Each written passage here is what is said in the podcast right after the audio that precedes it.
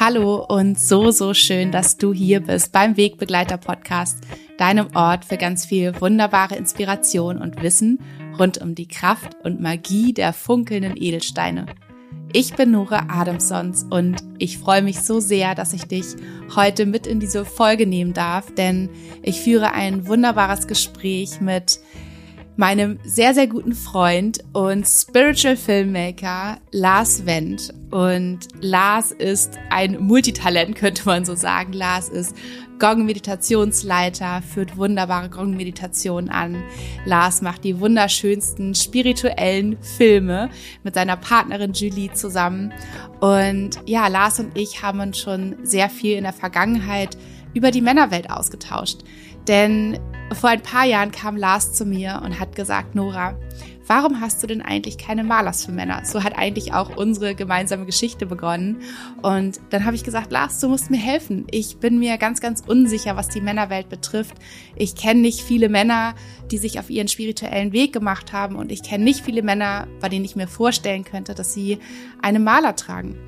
Und Lars hat gesagt, doch, es gibt sie, aber vielleicht müssen wir schauen, wie wir ihnen einen guten Einstieg ermöglichen können. Und so haben Lars und ich die Köpfe zusammengesteckt und viel darüber gesprochen, was die Männerwelt bewegt, was sich viele, viele Männer insgeheim wünschen, nämlich wieder in die Verbindung mit sich selbst zu kommen und diese auch ausdrücken zu können. Sie wünschen sich ein Umfeld, in dem sie wirklich so sein können mit, mit all ihren Ängsten, mit all ihren ähm, Sorgen, wie jeder andere Mensch, wie jede andere Frau sie eben auch hat.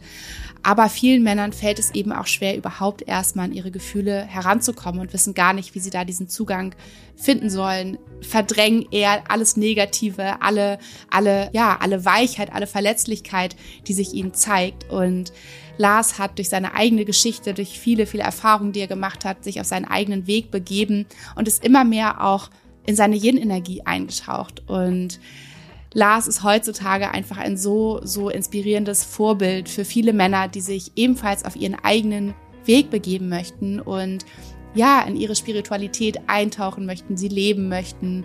Und so freue ich mich einfach wahnsinnig heute mit Lars darüber zu sprechen, wie sein Weg ausgesehen hat, welche, ja, welche großen Dinge auch einfach passiert sind in einem Le in seinem Leben, um ihn so ein bisschen haben, ja, so ein bisschen aufgerüttelt haben, ähm, Dinge aufgebrochen haben. Und wir sprechen über Lars Wegbegleiter, über seine Malers, die wir gemeinsam auch kreiert haben und wie sie ihn unterstützen und begleiten können und über ganz viele tolle Dinge, die Lars auch in der Zukunft vorhat, um nicht nur mit und an sich selbst zu arbeiten, sondern auch ganz viele andere Männer zu ermutigen, zu empowern, auch, ja, ihre Yin und eine neue Yang-Energie zu leben und sich voll und ganz ausdrücken zu können. Ich freue mich riesig auf dieses Gespräch und ich wünsche dir so, so viel Freude und Inspiration mit dieser neuen Folge.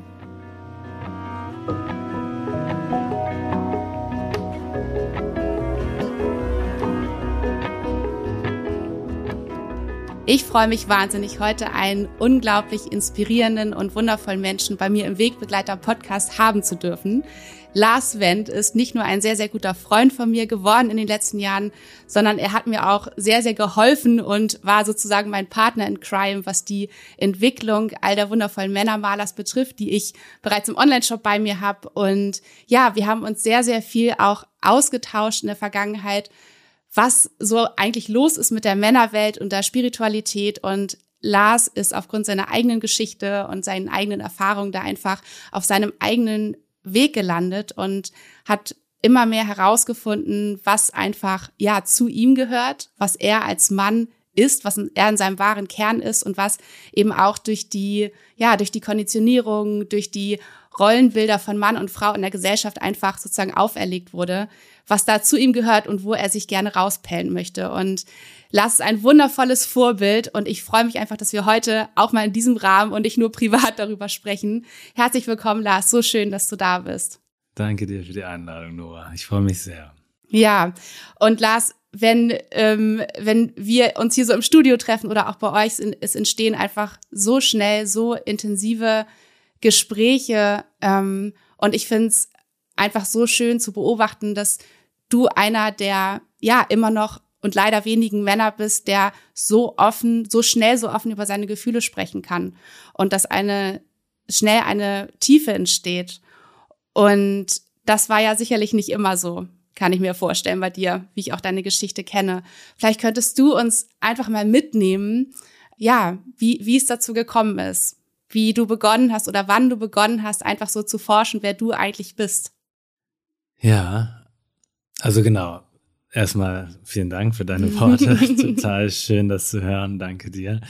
Und äh, ich finde das immer so spannend, weil wenn ich beschrieben werde, dann kann ich mich immer selber so reflektieren oder da stößt ja auch immer Gedanken an bei einem, wie das so ist jetzt oder wie es war und ähm, jeder hat ja auch eine ganz andere Art und Weise, mich jetzt zu beschreiben in diesem Fall und es ist tatsächlich so, dass eigentlich so ein, ein Kern meines Weges die letzten Jahre genau das war, nämlich zu lernen, wie ich ausdrücke, was in mir ist und was ich fühle, also dass diese Tiefe auch entstehen kann, mehr und mehr, obwohl die ja immer da war. Also wenn ich auf mein Leben zurückblicke, habe ich sehr, sehr lang und immer eigentlich, sagen wir mal, tiefe Gedankengänge gehabt, ähm, bin da auch versunken in, in emotionalen Themen, sage ich mal so. Aber das Ausdrücken dieser Themen und, und der Austausch darüber, der fiel mir nicht immer so leicht. Ja, also vor allem auch das Ausdrücken meiner Gefühle, sage ich mal so. Ähm, und das habe ich so die, die letzten Jahre so Stück für Stück angefangen aufzubrechen und versucht da rauszukommen und ist jetzt mittlerweile so ein, so ein ja, ein, ein großer Teil meines Wegs. Du hast so viele Aspekte angesprochen. Ich bin gerade so am überlegen, was so, was so jetzt der, äh, mein, erstmal meine erste Antwort ist. Also, meine, wenn, wenn es darum geht, wie ich überhaupt auf den Weg gelandet bin, ne? also wenn wir mal ein bisschen zurückspulen und da anfangen. Also, ich, ich als jemand, der, wie gesagt, sehr tiefe Gedankengänge hat und sehr viele Sachen, also ich habe sehr viele Sachen sehr früh erlebt, also als, als Kind zum Beispiel die Trennung meiner Eltern, ähm, also da war ich zwölf, da ging das Ganze los, da habe ich schon angefangen, ganz viel, sagen wir mal, im Außen wahrzunehmen. Ich sage immer, mit zwölf Jahren bin ich eigentlich aufgewacht und erwachsen geworden. Ja, also mir ist klar geworden, dass sich meine Eltern trennen, bevor meine Eltern das wussten. Also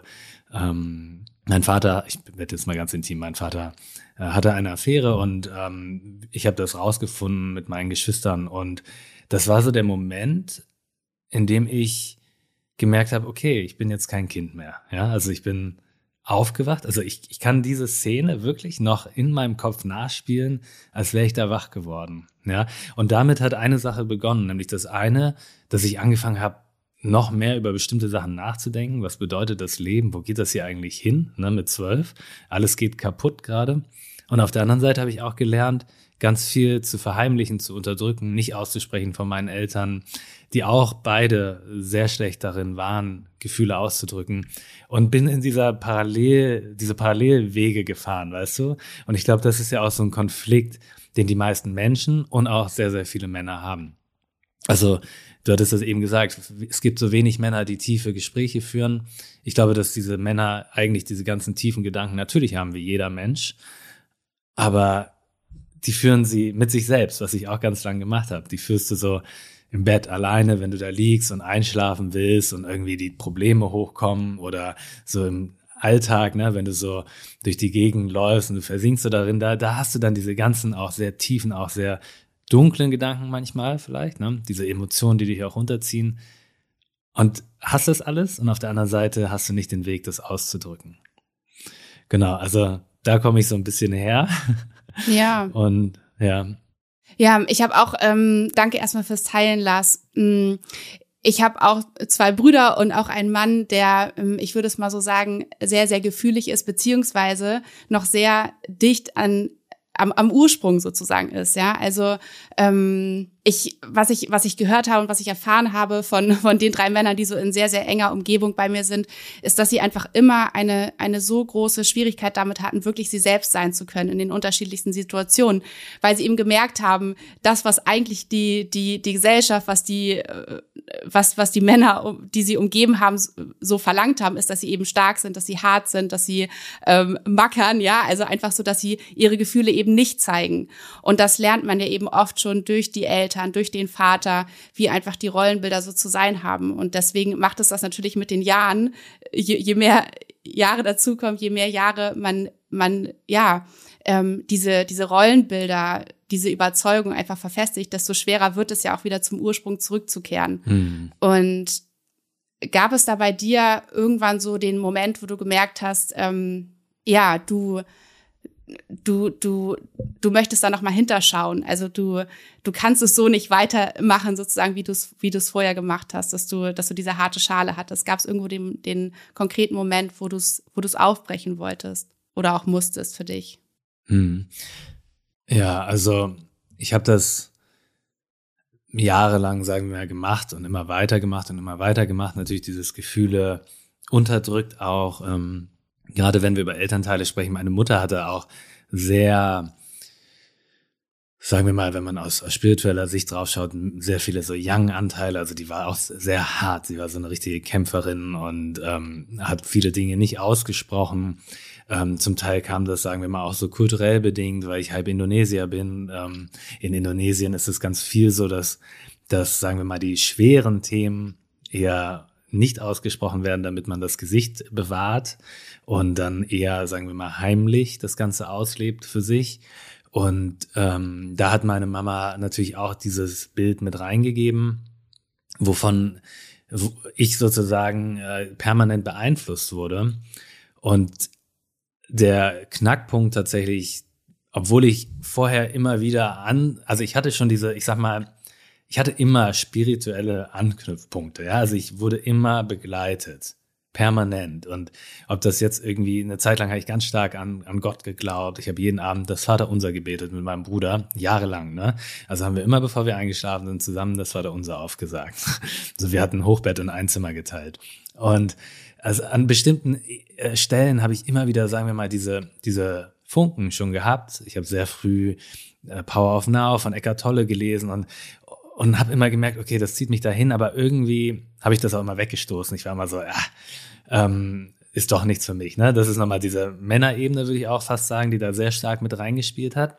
Und habe da sozusagen, wie gesagt, diese, diese Anknüpfpunkte gehabt, aber ähm, der Leidensdruck und die anderen Themen, die mich so überwältigt haben in meiner Jugend bis ins mittlere Erwachsenenalter, waren so hoch, dass ich sozusagen damit mich gar nicht auseinandersetzen konnte, ne, fast.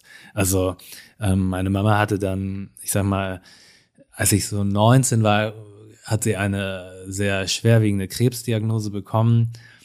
Mit dieser Diagnose wurde uns Kindern eigentlich gesagt, dass dieser Krebs nicht heilbar ist und wir in eine Wartesituationen kommen, die wir aushalten müssen, bis irgendetwas passiert irgendwann.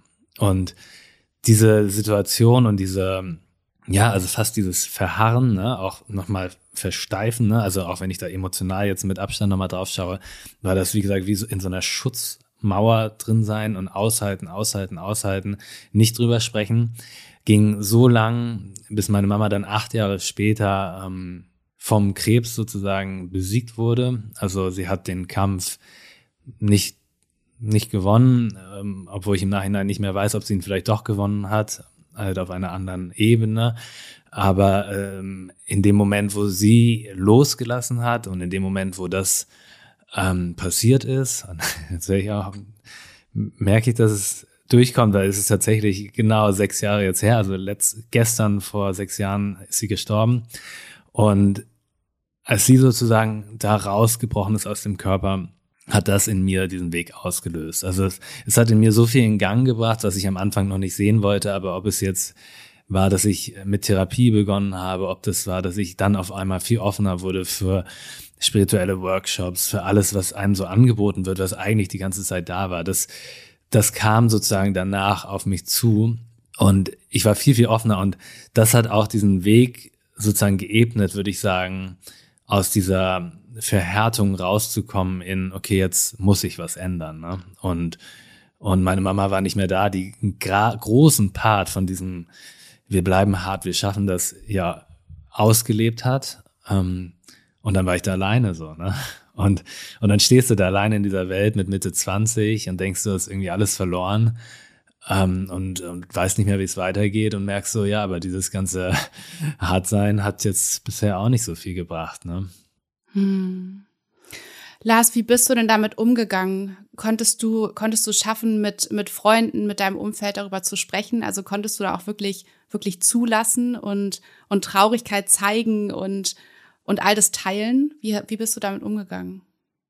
Also ich hatte ein, ein, ich sag mal, schönes Umfeld trotzdem, ähm, wo ich auch aufgefangen wurde hm, und wo ich mich irgendwo auch sicher gefühlt habe. Und gleichzeitig ist es so, dass wenn man sich so meine Familie anschaut, wir waren, also die Trennung meiner Eltern so, mein Vater war so ein bisschen weg, ne? Und dann waren da irgendwie wir drei Geschwister und meine Mama, die, die andere Familie ist in Indonesien und in Australien, also ganz weit weg auch. Das heißt, es war schon ein Moment so, dass einfach da wirklich dieses Alleinsein auch da war, ne? Also allein mit sich verloren, so wie ich es eben beschrieben habe. Mhm. Das war ein starkes Gefühl, was in mir war, was ähm, was total schwierig war, trotzdem dann auch auszudrücken. Und äh, ich würde sagen, nein, also ich konnte sehr wenig ausdrücken.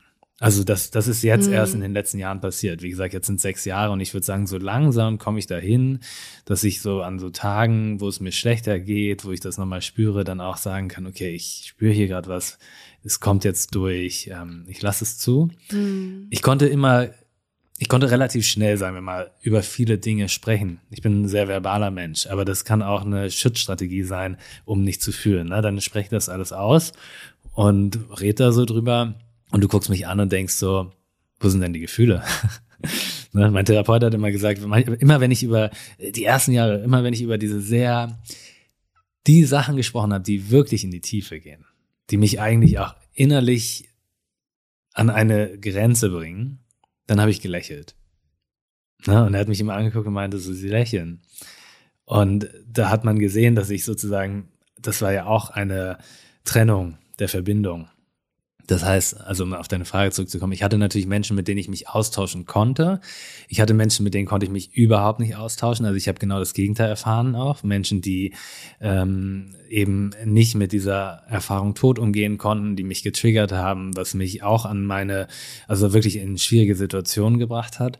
Ähm, aber trotzdem bei all dem habe ich gemerkt, war ich auch noch nicht so ready für diesen Austausch, weil ich das ja gerade neu lernen musste. Ja, absolut. Mm, und wenn man jetzt noch mal auch mal so generell auf die Männerwelt guckt, dann ist es, gibt es ja so zwei Phänomene, so wie ich das erlebe und mitbekomme, einfach eben auch so durch, durch die Männer in meinem Umfeld, die eben diesen Zugang auch zu ihrer weichen Gefühligen, ne, zu ihrer wirklich Yin-Energie auch schon so ein bisschen gewonnen haben. Also es gibt einmal so diese Seite, dass, dass die Männer selbst eben gar nicht sich erlauben, überhaupt reinzufühlen, das auch gar nicht gelernt haben und dementsprechend gar nicht wissen, wie sie es überhaupt anstellen. Und wenn da irgendetwas zu spüren ist, wenn sie irgendwas merken, dann lieber in die Ablenkung gehen, wegdrücken, bloß nicht dem Gefühl folgen. Aber dann ist es ja auch immer die Gegenseite, also die Freunde zum Beispiel, die einen umgeben, ne? ob man das Gefühl hat, wenn man denn da etwas spürt und, und wenn man und wenn man etwas ausdrücken möchte, wenn man zum Beispiel eine Traurigkeit in sich hat, wenn man ähm, Verzweiflung in sich hat, was auch immer, was ganz menschliche Dinge einfach auch sind immer wieder, dass man oft das Gefühl hat, da sind gar, gar nicht zum Beispiel die Männer Freunde, man meiner Umgebung, denen ich das mitteilen kann, denen ich das sagen kann, die mich auffangen würden. Und so behält man das eben für sich, selbst wenn man den Zugang eben zu sich hat. Ne? Mhm. Und ähm, was hast du da für ein, für ein Gefühl, was da auch vielleicht für eine Entwicklung so in den letzten Jahren stattgefunden hat? Vielleicht auch, wie hat sich dein Umfeld verändert? Wie ist das jetzt so heutzutage bei dir? Mhm. Das Spannende ist, wenn ich zurückblicke auf mein Leben, obwohl ich, wie gesagt, diese, ähm, sagen wir mal, dieses emotionale, diese emotionale Schutzmauer hatte, dass ich selber diese Verbindung so gekappt habe, hatte ich tatsächlich immer, das ist äh, total spannend, oder sehr, sehr lang, sagen wir mal so ab, ab der Jugend, männliche Freunde auch, mit denen ich sehr tiefe Gespräche führen konnte. Also vielleicht war das auch so eine Saat, die ich, die gesät wurde, was ich, die ich permanent sozusagen mit mir mitgetragen habe. Also wir haben viel über Gefühle gesprochen auch. Ich habe auch Freunde, die vor mir geweint haben, ähm, also männliche Freunde, die das wirklich einfach ausgedrückt haben. Und dadurch habe ich das trotzdem auch nebenbei schon gelernt. Aber diese Freunde, die waren gar nicht immer so in der Nähe. Also, ne, du kennst es selbst, du hast ja, dein Umfeld ist ja, ne, alle ziehen dann irgendwann weg und so weiter. Ich bin ja auch weggezogen. Und was mich dann zusätzlich halt viel mehr belastet hat, würde ich sagen, und was ich halt gemerkt habe, ist, dass die Männer, die dann im Leben bleiben, also unabhängig von den sehr engen Freunden, die man sich ja auch irgendwie mit auswählen konnte, hast du dann ja permanent Männer in deinem Umkreis, bei der Arbeit zum Beispiel, die das nicht können. Ja, und, und dann bist du auf irgendwelchen Partys und so, ne, wo dann irgendwie eng, äh, sagen wir mal so, nahe Bekanntschaft ist und so. Und da habe ich, da habe ich das immer wieder gemerkt, dass das ein großes Manko ist bei, für mich gewesen, bei diesen männlichen Freundschaften, dass du immer diese Oberflächlichkeit hast, ne? Dass du immer diese so, so lang brauchst, auch um in diese Tiefe zu kommen, dass du dich auf Ebenen treffen musst, was irgendwie Bier und Zigarette ist, sag ich mal so, ne, um irgendwie anzudocken und und was ich auch gemerkt habe, ist, dass ich vor allem, wenn ich dann als ich mit dieser tieferen Arbeit begonnen habe, das habe ich im Arbeitsumfeld ganz stark gemerkt, dass ich da immer wieder angeeckt bin. Das habe ich nicht ausgedrückt, sage ich mal so, aber ich habe das immer zu spüren bekommen, dass auch wenn, wenn ich gemerkt habe, Themen wie Meditation, innere Arbeit, Therapie beschäftigen mich, dass mich Leute angeguckt haben wie ein Auto, so nach dem Motto, was ist bei dem los? Ne? Und das hat mich schon auch wirklich getriggert. Ne? Also, und, und das hat mir auch, ähm, also vor allem das habe ich verändert in den Jahren, dass ich irgendwann gemerkt habe, okay, dieses Umfeld, was ja, äh, sagen, sagen wir mal, zwangsläufig jetzt gerade noch in so schwingt oder wie man das nennen möchte, äh, wenn man da jetzt arbeitsmäßig drinsteckt, da kannst du nicht so viel ändern. Und da bin ich, sagen wir mal, rausgegangen. Also jobmäßig habe ich mich viel verändert. Ich habe dann auch, wie gesagt, dieses Ganze verändert, dass ich diese oberflächlichen Freundschaften dann eher wegfallen lassen habe und dann mehr auf diesen tiefen Verbindungen, sagen wir mal, mehr eingestiegen bin oder auch gespürt habe, wo das ist ähm, oder wo ich das finde. Und was bei mir immer der Fall war, war, dass ich, sagen wir mal, immer eine bessere Connection zu Frauen hatte. Also das, das ist, wenn ich mein Leben zurückblicke, immer so gewesen. Und da war es meistens so, dass tiefe Gespräche, tiefe Beziehungen sehr schnell aufgebaut wurden. Weißt du? Ja, absolut. Und wir haben ja auch schon vor, also wir beide arbeiten ja wirklich schon eine ganze Weile irgendwie so thematisch auch zusammen. Und es geht ja immer wieder auch um die Yin-Energie. Ne? Und es geht ja auch in deinem Retreat, was du jetzt geplant hast, da frage ich dich gleich noch ganz intensiv zu, dass du das nochmal erzählst. Das ist so eine wundervolle Arbeit. Aber ähm, dass es wirklich darum geht, dass, dass, dass wir Menschen ja nicht nur entweder das Weibliche oder das Männliche in uns tragen und dass man immer die Yin-Energie oft, wenn man da nicht so nicht so drinsteckt, vielleicht nicht so gut Bescheid weiß, man denkt, ah ja, die Yin-Energie, das ist weiblich, das ist Frau und Yang-Energie ist männlich und ist Mann, sondern dass wir verstehen dürfen immer mehr, dass einfach beide Energien in, in, in einem Menschen da sind, egal ob Mann oder Frau. Und dass es die, die wirklich die große Aufgabe und Herausforderung einfach der Männer ist, da wieder auch zu dieser anderen, also dieser anderen Seite einfach Aufmerksamkeit zu schenken, weil sie so wichtig ist, weil wir sonst konstant immer im Ungleichgewicht sind. Ja, bei Frauen genau das Gleiche. Wenn wir zu sehr in einer anderen Energie hängen, auch da wird ein Ungleichgewicht hergestellt werden.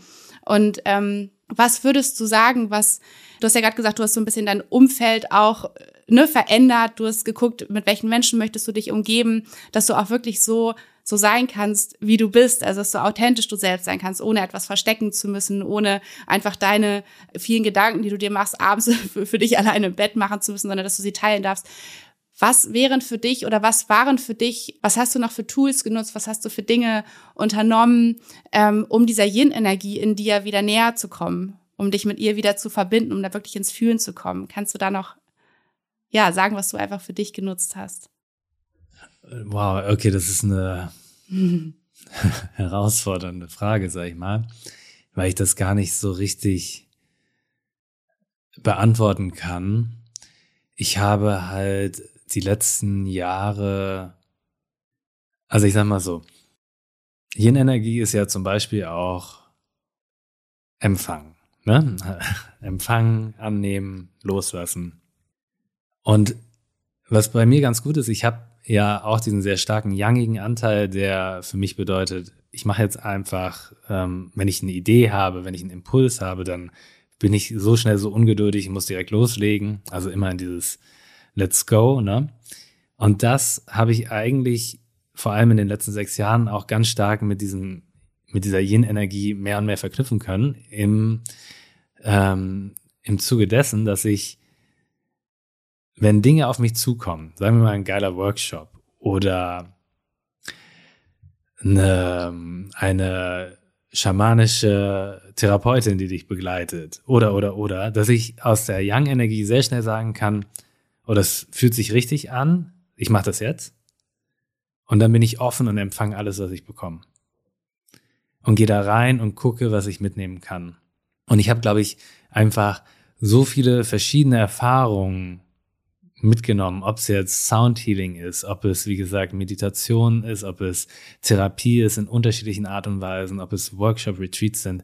Also auf so vielen Ebenen immer wieder gesagt, okay, ich probiere das jetzt einfach aus, wo mein, sagen wir mal, Verstand ähm, die Jahre davor, der dann vorher auch zum Teil immer wieder diese rationale Ebene eingenommen hat, gesagt hätte, was ist so alles hier Quatsch oder was soll das, was bringt das? Ne? Also den habe ich immer wieder ausgeschaltet, obwohl ich natürlich diese Gedanken auch manchmal hatte, dass ich aber so viele neue Erfahrungen machen konnte, in unterschiedlichster Art und Weise. Also ob ich in einem Workshop saß, also ich wirklich, ich war einmal in einem Workshop, da war die Übung, ich glaube 20 Minuten, lässt du alles raus, was kommt.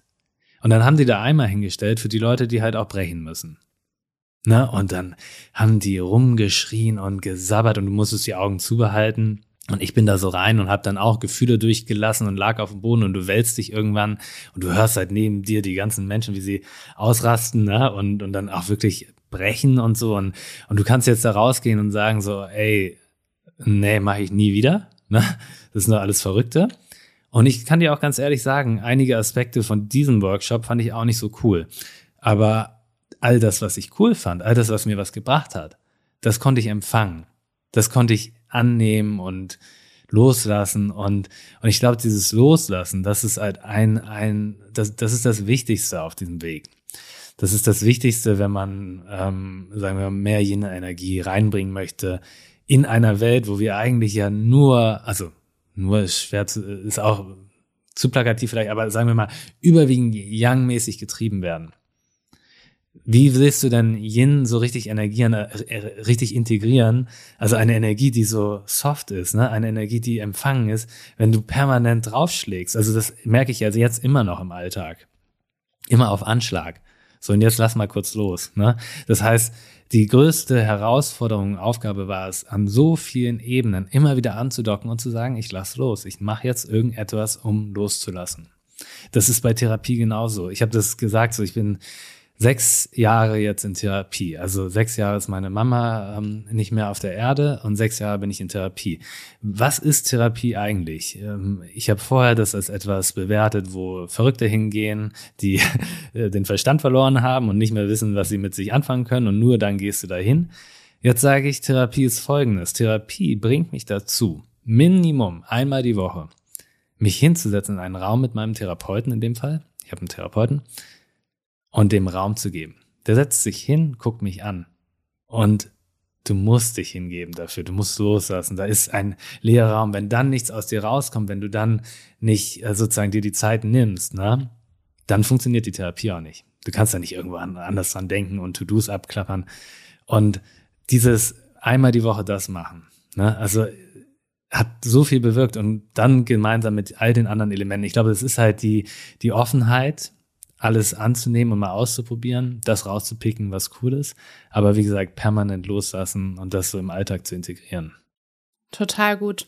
Ich hatte auch so eine ähm, sehr interessante oder ja eine Zeit lang eine sehr interessante Erfahrung, als ich in einem Fitnessstudio mal Yoga unterrichtet habe äh, vor einigen vielen Jahren und ähm, ich kam da an und es waren wirklich auch erstaunlich erstaunlich viele Männer in dem Kurs, aber eben wirklich welche, die direkt davor Kraftübungen gemacht haben äh, an den Geräten und danach auf jeden Fall noch eine Stunde aufs Laufband gegangen sind und noch mal schnell Yoga ein bisschen für die Flexibilität gemacht haben. Und ich kam dann da rein und ähm, ich habe sonst in Yoga-Studios unterrichtet und ähm, ich habe am Anfang auf jeden Fall ein Ohm gesungen gemeinsam. Da haben, wo, kamen schon viele, viele schräge Blicke. Und ähm, dann habe ich auch mal sehr gerne mit, mit Musik unterrichtet und zwar nicht mit Elektro- oder Powermusik, sondern auch mit sehr, sehr ruhiger Musik, mit Mantren und so weiter. Und zum Schluss habe ich gerne zusammen gesungen. Und am Anfang, die ersten Stunden, saß ich ziemlich alleine da vorne. Ich war doch auch ein bisschen froh, dass ich meine Musik noch begleitend zu meiner eigenen Stimme hatte. Und es sind einige Menschen auch rausgegangen.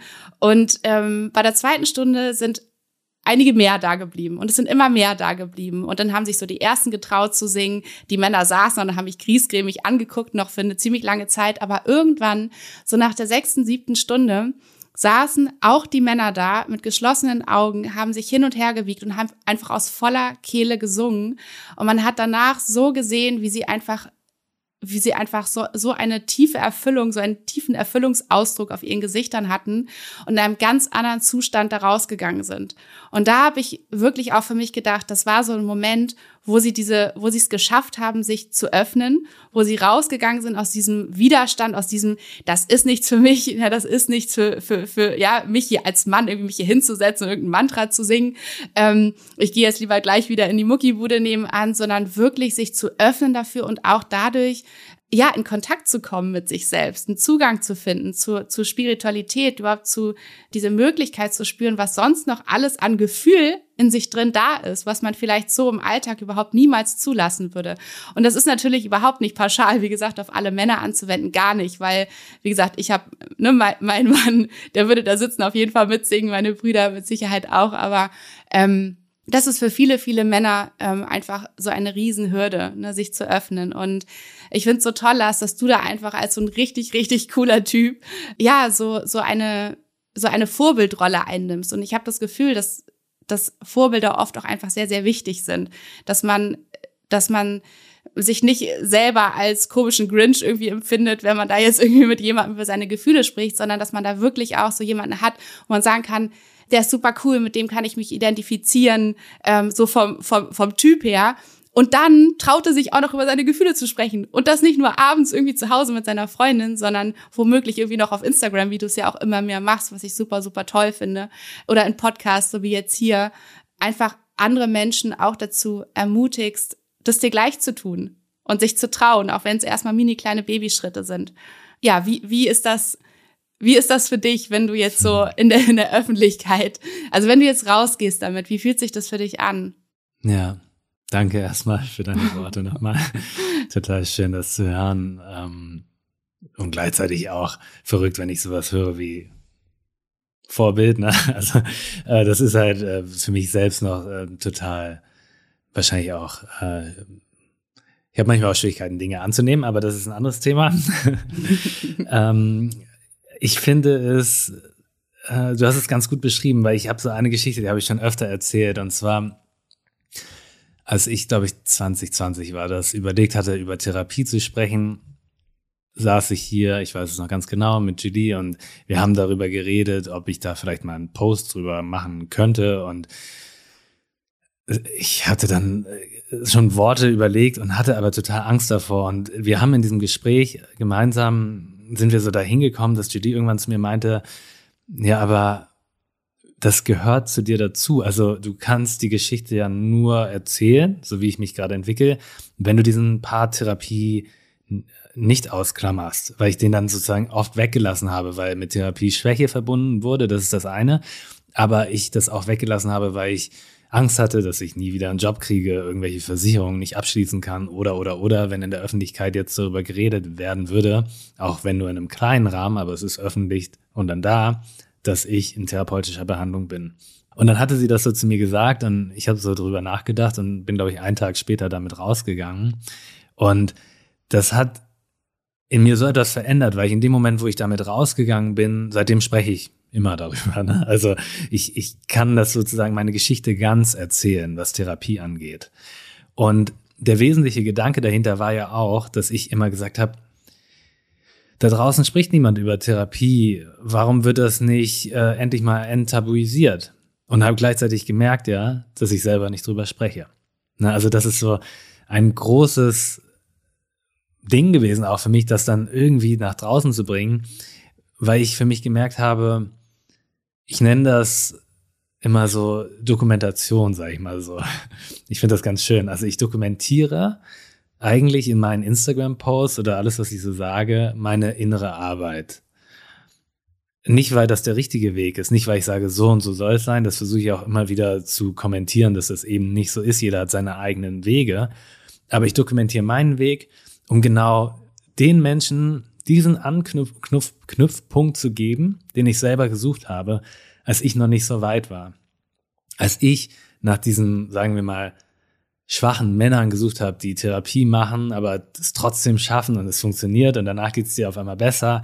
Wo waren die so nach dem Motto? Ne? Ich habe diese Menschen nicht gefunden und nicht gesehen. Und das ist eigentlich so das, was ich innerlich mir immer wieder sage. Also mit, mit jedem Gedanken, den ich nach draußen bringe, bei jeder Idee, denke ich so, ich teile, dass das gerade ist, weil irgendjemand dann in dem Moment denkt, okay, endlich ist da jemand. Genauso wie du gesagt hast, endlich spricht da auch jemand drüber. Und das ist, glaube ich, das, also wenn wir jetzt nochmal über Vorbilder sprechen, was natürlich in der männlichen Szene oder Welt fehlt. Also welche Vorbilder gab es bis dahin? Welche Vorbilder haben mich geprägt? Mich hat in meiner Jugend ganz stark Eminem geprägt. Also der hat mich schon durchgebracht, würde ich sagen, durch sehr krasse Zeiten, weil der, sagen wir mal, auf textlicher Ebene ja seine Gefühle ausgedrückt hat. Ne? Der hat Wut ausgedrückt, der hat auch Trauer ausgedrückt, hat äh, in den Momenten, wo mir wo es mir richtig schlecht ging, habe ich seine Songs angemacht, die haben mir wieder haben mich wieder in die Kraft gebracht. Ja, das war ein Mann, der sozusagen äh, da schon irgendwie einen Anknüpfpunkt mir gegeben hat. Man kann drüber sprechen, man kann es ausdrücken. Aber all diese Männer, die da zum Teil waren und mich geprägt haben, waren dann trotzdem so stark young-lastig. Ne? Rap ist eine sehr young-lastige äh, Szene gewesen. Das ändert sich ja jetzt gerade auch. Und und du hast diese ganzen anderen Vorbildsfunktionen dann nicht gehabt. Also dieses, okay, aber wenn du schwach bist, ist auch gut. Ne? So. All das hat gefehlt. Das habe ich mir dann bei vielen Frauen gesucht. Die, da gibt es sehr viele, die mich inspiriert haben.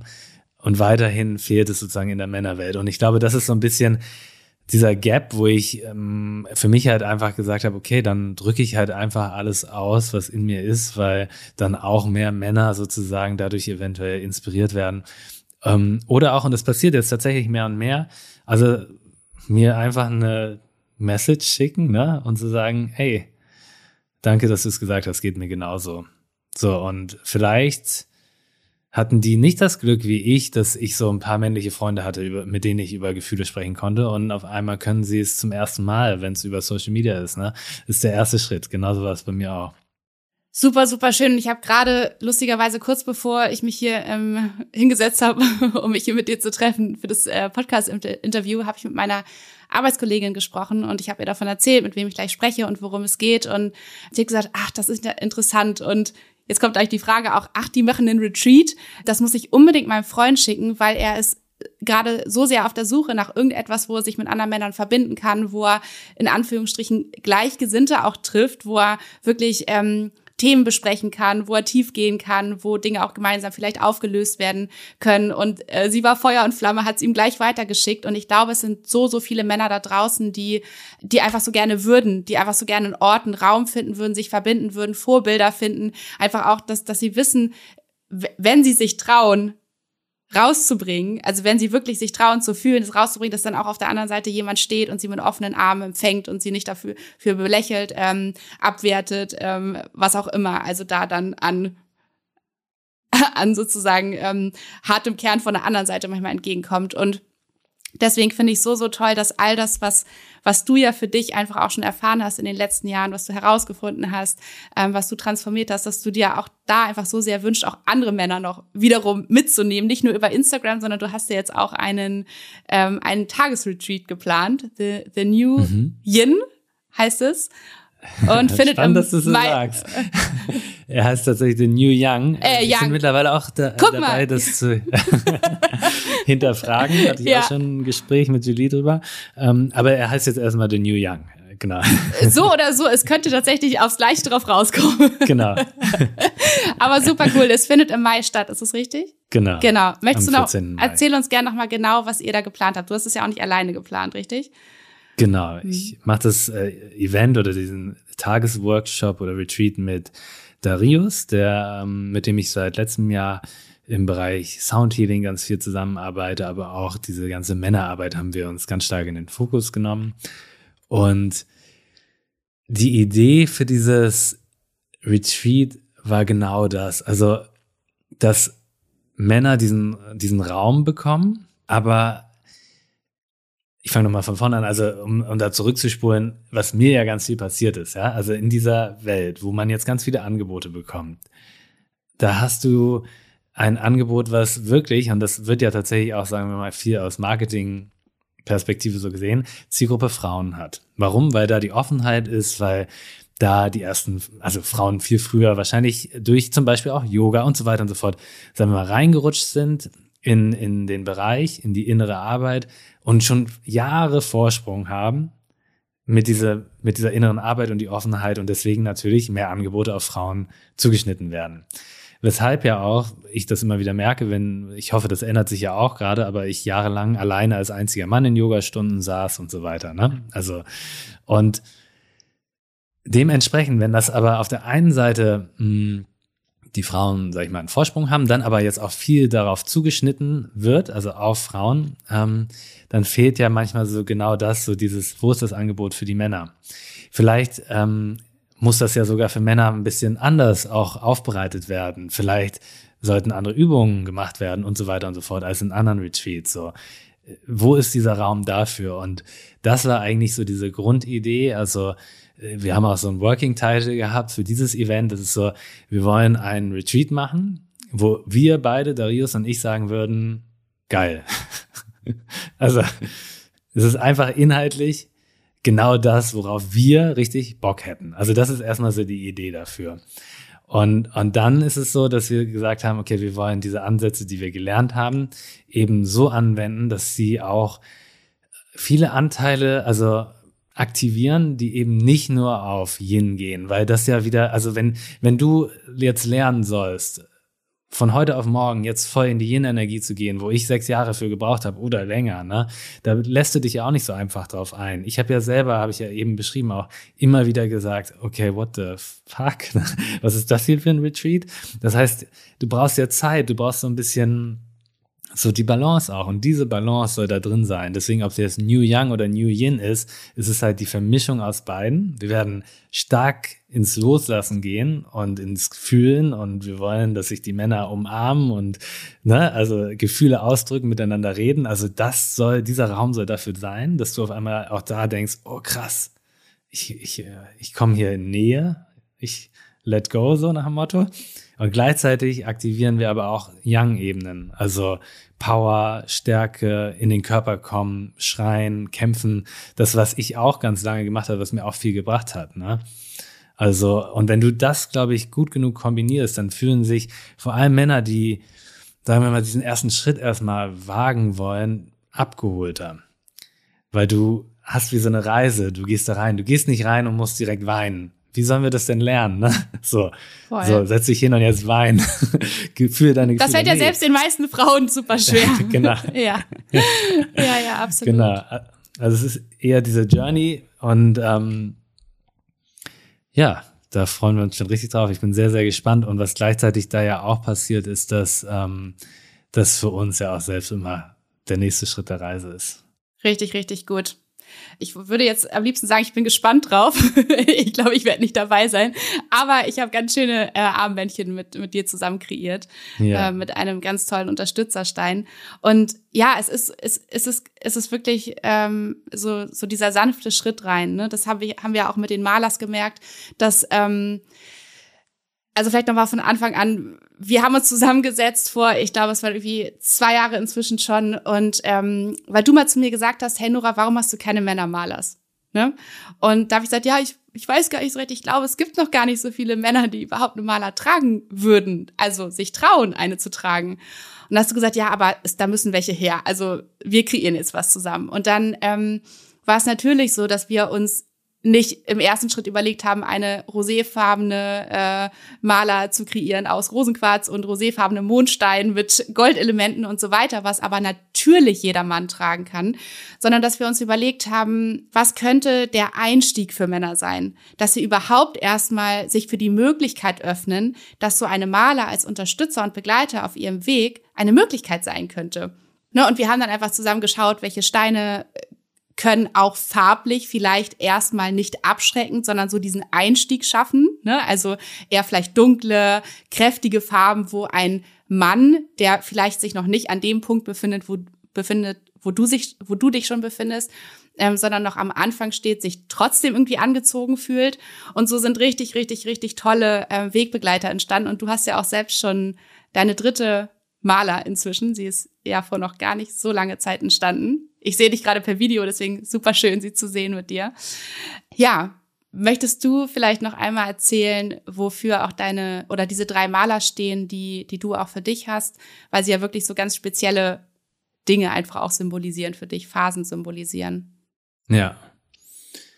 Erstmal der Gedanke natürlich dazu war genau das auch, wie ich es auch bei, bei anderen spirituellen Workshops und so weiter gedacht habe, so dieses, man fragt sich, wo die Männer sind, aber weil sie vielleicht noch nicht da sind, aber was ist denn mit diesen paar Männern, die da sind? Reicht denen bitte die Hand. Ne? Bitte, liebe Frauen, reicht uns die Hand, nimmt uns mit rein. Und äh, das war auch der Gedanke, warum ich damals zu dir meinte, genau, aber dann für die paar hast du dann ein paar Malers ne, am Start so und dann gucken wir immer noch, was passiert. Und genauso wie du beschrieben hast gerade, habe ich jetzt die dritte Maler, danke dir, die ist letzte Woche ja mhm. zu uns gekommen. Mhm. Und äh, ich trage sie seitdem jeden Tag. Und die Malers beschreiben eigentlich tatsächlich auch so ein bisschen die Journey von mir. Also wenn ich so da drauf schaue jetzt, habe ich die erste Maler ja mit dir kreiert als, ähm, das war ja die Deep Healing, wo es für mich darum ging, erstmal in diesen, diesen Sprung nochmal zu machen, in die Tiefe. Ist das für mich immer so, dieses, dass ich überhaupt in die Tiefe gehe, ähm, diese Themen, auch Schattenthemen hochholen kann und heilen kann sozusagen und begleitet werde dabei, bei ähm, dieser Angst, die auch hochkommen kann, wenn man mit diesen Themen konfrontiert wird. Ne? Und das ist ja, wenn man jetzt nochmal so auf die Männerwelt schaut, das, was ich vorher auch beschrieben habe, im Kopf denken wir dann viel drüber nach. Aber warum gehen wir denn nicht tiefer? Warum sprechen wir es nicht aus? Ne? Also vor PartnerInnen, vor TherapeutInnen, das Aussprechen und tiefer reingehen sorgt ja dafür, dass es auch irgendwie real wird. Ne? Und davor haben wir Angst, deswegen können wir im Kopf und im Verstand ganz viel abdecken und da sind wir sicher, weil klar ist es belastend, aber es ist nur im Kopf. Und da wirklich in die Tiefe zu gehen, das war dieser erste Schritt, wo ich begleitet wurde von dir mit der Maler. Im zweiten Schritt war es so, dass ich gemerkt habe, okay, krass, da kommt richtig, richtig viel hoch. Ich, ich öffne mich jetzt sozusagen für die Möglichkeit, diese ganzen Schattenthemen auch anzuschauen, weil wenn du einmal aufmachst, dann ist es natürlich nicht so, dass eine Sache rauskommt, sondern dann sprudelt es ja und, und äh, du musst dann auch aushalten, was dann kommt. Und was ich gemerkt habe, dass ich, dass mir immer mehr Themen bewusst wurden, mir wurden immer mehr Trigger bewusst. Das Ganze wurde erstmal, kam voll in meinen Alltag auch, dass ich äh, in zwischenmenschlichen Beziehungen gemerkt habe, okay, dieser Trigger ist da und wie komme ich damit klar? Und eigentlich war ich dann auch wurden Emotionen in mir getriggert, dass ich dann, wenn ich gesehen habe, dass etwas hochkam, sauer wurde oder wie auch immer. Und ich habe gemerkt, dass mein Heilungsweg vor allem dann auch blockiert wurde, weil ich es nicht geschafft habe, da, sagen wir mal, auch bei diesem Aushalten dieser ganzen Themen begleitet zu werden. Und, und deswegen war die zweite Maler ja die Hard Wide Open, die auch ganz stark dafür für mich stand, immer wieder das Herz offen zu halten. Also der Trigger kommt, es tut weh, es schmerzt, es blutet sogar innerlich, aber du hältst dein Herz offen, weil du dann die Möglichkeit hast, damit weiterzumachen. Du hast dann die Möglichkeit, in den Austausch zu gehen und noch mehr zu heilen. Also, wo das vorher die Deep Healing, also tief in meiner eigenen Tiefe war, wo das die Heilung dann auf zwischenmenschlicher Ebene, immer wenn Themen hochkamen, sozusagen da dann auch in der äußeren Welt da begleitet zu sein und herzoffen, energieoffen, weil ich ja auch da immer gemerkt habe, immer wenn ich selber zugemacht habe, ging es mit dem Thema auch nicht weiter. Dann, ne, du hast es dann da auf dem Tisch, es steht sogar im Raum, dann machst du zu und ich bin gefangen in meinem eigenen, in meiner eigenen Blockade. Und dieses Herz offen halten, also da bin ich auch ganz ehrlich, das ist bisher immer, also bis jetzt immer noch eine große Herausforderung für mich und ein großes Thema. Aber ich würde sagen, wenn ich jetzt auch gerade Anfang des Jahres mir anschaue, würde ich sagen, habe ich da große Schritte gemacht auch wieder. Also in Triggern, in Themen, die mich wirklich auch innerlich belasten, zu sagen, okay, Herz offen, es, wir kriegen es hin. Ne? Und also ob das jetzt irgendwie Bekannte sind, Family oder Beziehungen. Also es funktioniert auf allen Ebenen, dass ich da merke, ich werde, es wird leichter für mich. Und deswegen dann auch jetzt die, die dritte Maler, die wir jetzt eigentlich ja vor ein paar Wochen erst so kreiert haben, war ja eigentlich das, was ich jetzt brauche, nämlich ich habe das alles und ich brauche manchmal, wenn, wenn diese Themen hochkommen, sagen wir mal, dieses Urvertrauen, diese innere Sicherheit jetzt. Ne? Vorher habe ich das Herz offen gehalten, und ausgehalten damit ja auch. Und jetzt wirklich in eine Kraft zu kommen und wirklich damit also in dem Moment etwas Neues zu kreieren. Ne? Also nicht nur standhaft zu sein, sondern also für mich ist also so hatten wir es ja auch dann gelegt, also dieses geerdet sein, Vertrauen jetzt, das sind nicht nur Wunden in mir, sondern ich kann auf mich vertrauen.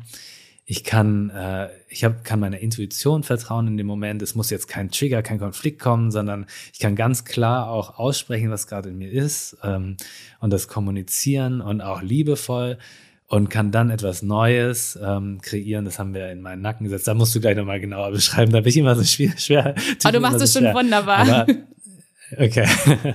ja, aber dann sozusagen wirklich aus einer strahlenden Kraft, aus einer Lebenskraft dann etwas Neues zu kreieren, was sozusagen für mich jetzt auch nicht die Wiederholung meiner Vergangenheit ist, die ich sonst auf Wunden wiederholt habe, sondern jetzt aus einer, sagen wir mal, aus einem gehaltenen Prozess. Und das merke ich total, weil das merke ich ja im Alltag, dass ich ganz anders reagiere mittlerweile. Und ich würde sagen, jetzt rein auch optisch haben wir ja auch gesagt, haben sich die Malers deswegen verändert, weil das zum ersten Mal eine sehr helle Maler geworden ist, die ja auch diese Lebenskraft und diese Freude und sagen wir mal diese Liebe dann auch mit verkörpert, wo ich mich ja auch hin trauen durfte erstmal.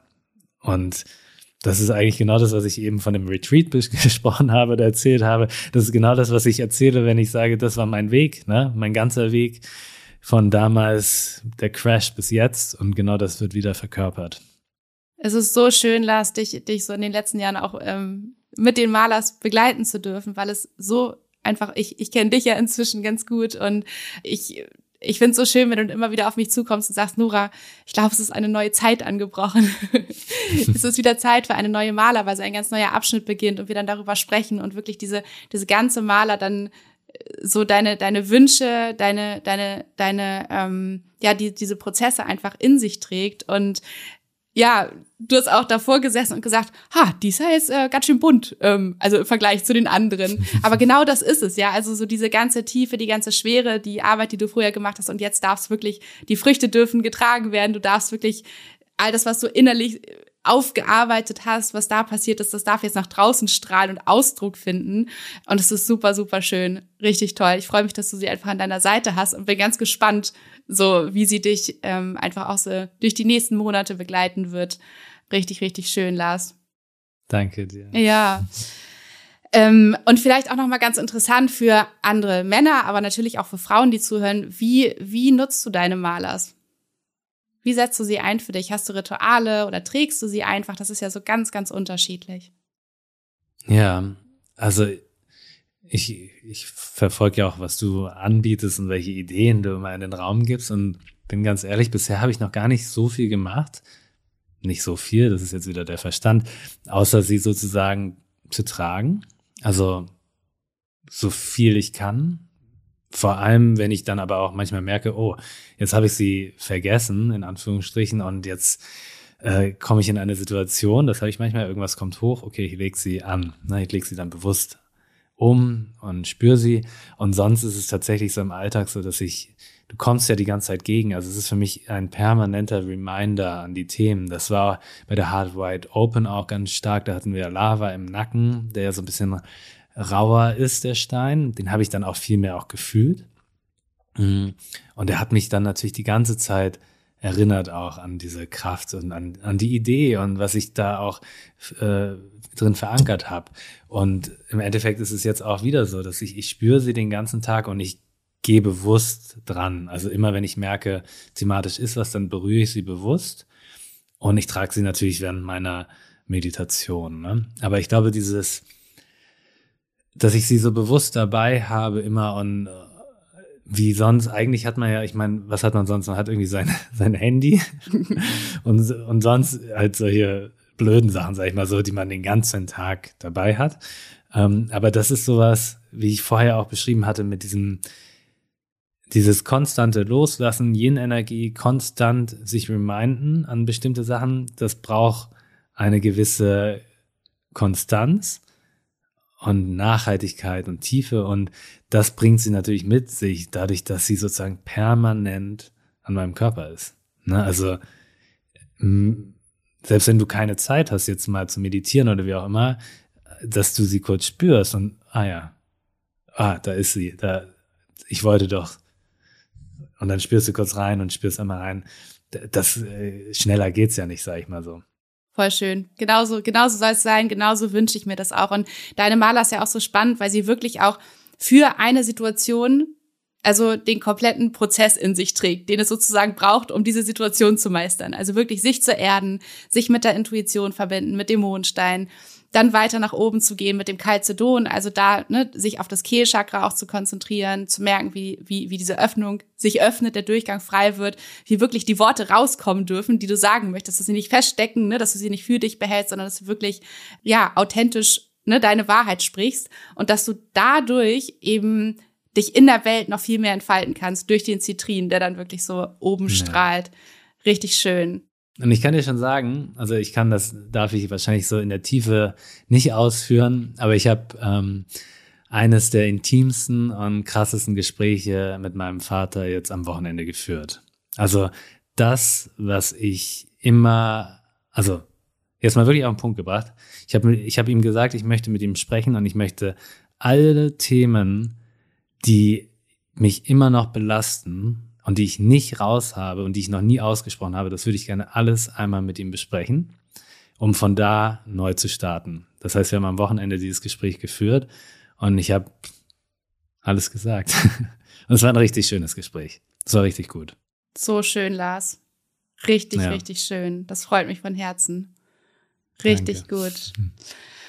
Lars, ich stelle jedem Podcast-Gast eine Frage, und zwar darfst du dir einmal vorstellen, du hättest den ganzen Keller voller Edelsteine. Das ist eine ziemlich schöne Vorstellung. Ähm, und du dürftest jedem Menschen auf dieser Welt einen Edelstein mitgeben. Welchen würdest du auswählen? Und wenn du jetzt den, den Edelstein-Namen nicht kennst, dann darfst du auch gerne einfach die Qualität nennen. Und ich sage dann sozusagen, welcher Stein es wäre. Was denkst du, was die Menschheit momentan am allermeisten gebrauchen könnte? Hm wenn ich meine Journey betrachte, und da waren natürlich Schritte mit davor, die relevant waren, wie das Herz öffnen durch den Rosenquarz, ich glaube, das war ein, ein wesentlicher Punkt, dann ist aber das, was ich sagen würde, in dem letzten Jahr vor allem relevant noch ist und dazugekommen ist jetzt mit dem Calcedon ist es, glaube ich, ne? mit dem klaren Worten. Also ich glaube, diese Klarheit, diese innere Klarheit und die äußere Klarheit die wir alle brauchen. Das merken wir auf der Welt, wenn man sich das anschaut, was gerade los ist, was aber auch schon die letzten zwei Jahre los ist. Und was ich auch, ähm, auch noch ganz stark in der Beziehung jetzt gerade lernen durfte, die letzten Jahre, klar zu werden und offen Dinge anzusprechen. Und das nicht bedeutet, dass die Welt untergeht, sondern im Gegenteil.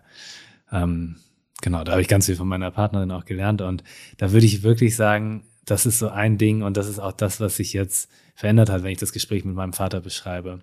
Ich kann etwas klar aussprechen und ähm, ich mache nichts kaputt, sondern im Gegenteil, ich kann das liebevoll machen und dadurch können wir zusammenkommen und zusammenfinden. Und wenn das mehr Menschen machen würden, dann können wir ganz, ganz viel verändern, weil ganz viel gerade, glaube ich, egal welches Weltthema wir uns gerade angucken, da wird ganz viel nicht ausgesprochen, ne, Konflikte, die so in der Politik auch sind und so, und sich nicht richtig ausgetauscht. Und ähm, deswegen glaube ich, dass das so der Stein wäre, der viel verändern könnte. Super, super schön. Einmal der Calcedon für jeden Menschen auf dieser Welt. Danke, Lars. Richtig schön. Ähm, ja, es gibt so viele Möglichkeiten, mit dir zu arbeiten, in Kontakt zu kommen. Vielleicht noch einmal ganz kurz, ihr habt ja, du und Julie, ähm, deine Partnerin und du, die ich ja auch sehr, sehr gut kenne, die eine gute Freundin ist ähm, und die alle meine wundervollen Videos dreht. Ihr habt ja gemeinsam einen richtig, richtig genialen Kurs rausgebracht, damit alle Menschen, die sich gerne auch zeigen möchten, zum Beispiel auf Instagram, damit sie wissen, wie sie das anstellen, sich selber zu filmen, welche Technik sie brauchen und was es sowieso alles rundherum noch benötigt. Ähm, Film Your Freaking Self, das habe ich aber dieses Mal richtig gesagt, ja, genau. Ähm, erzählst du noch einmal ganz kurz in kurzen Punkten, was alles da drin vorhanden ist, was man da alles richtig Geniales lernen kann? Mhm. Ja, also wir sind ja Spiritual FilmmakerInnen oder, also diesen Begriff haben wir uns ja selbst ausgedacht, der eigentlich mh, hm, vermittelt, dass wenn du in diesem Bereich Spiritualität, Persönlichkeitsentwicklung und so weiter arbeitest, du dich ja authentisch zeigen möchtest, damit du andere Menschen berührst. Egal, ob du es jetzt mit einem Kamerateam machst oder alleine. Das Wichtigste ist ja, wenn wir in die Authentizität kommen wollen, also in unserer eigenen inneren Arbeit, dass wir genau das der Person sozusagen auch abnehmen, die das äh, vermitteln möchte. Also das ist eine Nische, in der wir uns ja bewegen. Und dieser Kurs, der zahlt zum Beispiel genau darauf ein, dass du eigentlich lernst, auf der einen Seite, dass Technik total einfach ist und du dich vertraut machst mit dem und keine Angst davor haben musst und dich ganz schnell auch zeigen darfst. Und im Kopf sagen wir ganz viel so, oh, ich kann das nicht, Technik ist nicht mein Ding. Also, dass du alles an die Hand bekommst und gleichzeitig auch lernst, dass durch diese Übung du, wie du dich authentisch zeigen kannst. Also wie du deine eigenen Videos machen kannst und deine Message sozusagen raus in die Welt bringen kannst.